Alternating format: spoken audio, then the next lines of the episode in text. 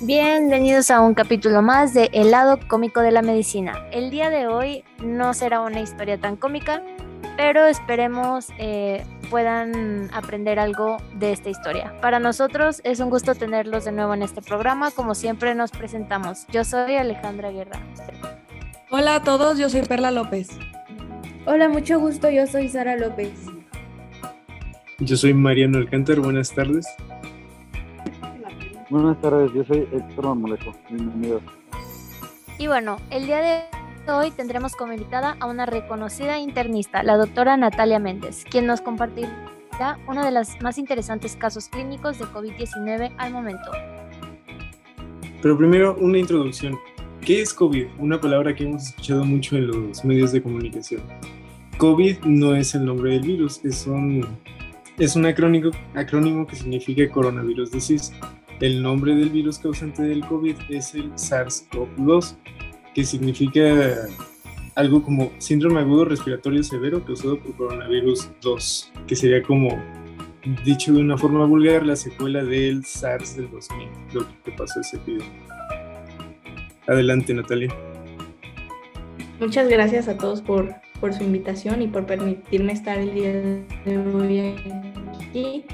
Y hoy más que compartirles un caso, este, quiero pues mandar un mensaje, ¿no? Y principalmente a todos los jóvenes para hacer un poquito de, conciencia acerca de, la situación que estamos viviendo. Y pues déjenme contarles que vengo a, platicarles acerca de, un caso que, que surgió en el hospital en junio de este año, en el cual pues ya todos, eh, todos los lugares públicos sociales ya estaban abiertos, ya todos los jóvenes ya estaban ya saliendo, ya no, no tenían las mismas precauciones que antes. Y pues en junio me llegan, llegan dos pacientes, un, masculino y un femenino, el señor José y la señora María, este, los dos pareja, casados, llevaban 50, 50 o 55 años de casados, no recuerdo bien. Este, ya con complicaciones de, neumonía, ya crónica, ya, ya, este, ya muy mal, ¿no? Y pues lamentablemente fallecieron los, pacientes. Se, les, se les hizo todo lo que pudimos en nuestro alcance, todos los que, lo que pues en, el hospital teníamos de, aparatos y de, medicamentos, se los administramos, hicimos todo lo que pudimos, pero pues lamentablemente los pacientes no pudieron sobrevivir. ¿Y cómo fue el que se contagiaron estos? Pues un nieto, principalmente el nieto de 18 años de edad, que pues ya harto de la contingencia, harto de la, de la cuarentena, al abrir todos estos lugares públicos, sale a, con sus amigos, pues a querer divertirse un rato, ¿no? Y, pues contrae el virus, se contagia y, se los contagia a sus dos abuelos.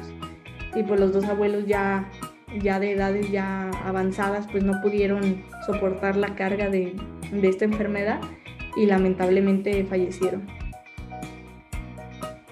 Ay, doctora, qué tristes historias nos está contando el día de hoy. Pero queríamos preguntarle cuáles son uno de los signos y síntomas eh, primarios del coronavirus y, cómo, y qué podemos hacer cuando los tenemos. Sí, mira, ahorita eh, actualmente pues todos los pacientes que nos llegan con síntomas de, de tos, fiebre, este, hasta los pacientes que hemos escuchado que es muy común que, que llegan, este, que no le saben las cosas al, al, al, probar alimentos o que no huelen ciertas, ciertas este, sustancias, eh, pues tenemos que sospechar ¿no? de esta enfermedad. Sin embargo, siempre que, que, las personas presenten estos síntomas, aún que no sea COVID, COVID perdón, este, debe de, de, de hacerse como conciencia de, de, respetar como, como esta distancia con otras personas, ¿no? el contacto con otras personas, hasta que no se, se compruebe lo contrario mediante una prueba de COVID.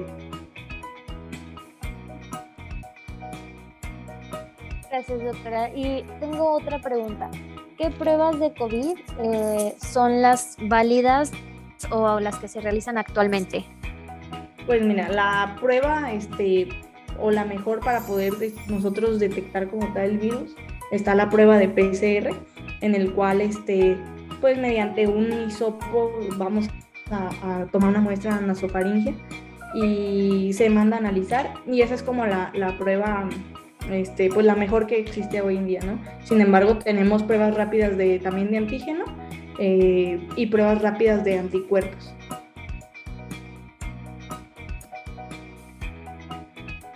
Doctora, yo tengo una pregunta respecto a las vacunas. ¿Qué opina de las personas que no se quieren vacunar, que tratan de, de evitarlas? Pues yo creo que a final de cuentas, este, esas personas que no quieren vacunarse, pues son las que se van a estar exponiendo constantemente al, a una, pues al riesgo de, la, de la enfermedad, ¿no? Y, al riesgo de que pueda progresar a estadios más, más graves. Sin embargo, sí hago un llamado para que la población pues se, se, se vacune y haga conciencia de lo que es o del impacto que podemos tener como nosotros como personas el vacunarnos, impacto no nada más por nosotros, sino por nuestros familiares, ¿no? Como es el caso, por ejemplo, aquí de, de estos pacientes que les comentaba. Oiga, doctora, ¿y le había tocado ya alguna otra enfermedad que tuviera efectos tan similares como la pandemia actual? ¿Había tenido como contacto con alguna otra infección que fuera tan grave como la de ahorita? Eh, mm, sí, hay, hay otras, eh, pues recordando la, la, pandemia de la influenza, ¿no? En 2008 me parece, o 2007. Sin embargo, sí se ve que esta pues tiene una, una tasa de, de, contagio mucho más alta y pues en México la gran prevalencia también de la tuberculosis que es, pues también es, un, es una infección muy, muy agresiva. Y bueno, ya para terminar, ¿nos podría dar algunas recomendaciones para seguir pues con lo de la pandemia y que ya no tengamos tanto riesgo de contagiarnos? Sí, las recomendaciones actuales principalmente es la vacunación y la segunda siempre usar mascarilla en cualquier lugar este, público al que, al que acudamos. Este, la sana distancia, obviamente, tratar de, estar este, lavándonos las manos continuamente o desinfectándonos nosotros y pues guardar esta distancia y aparte eh, tratar de no estar en lugares muy cerrados con poca ventilación. Muchas gracias doctora por sus recomendaciones y por habernos contado esta historia el día de hoy. Que tengan bonito día a todos. Gracias.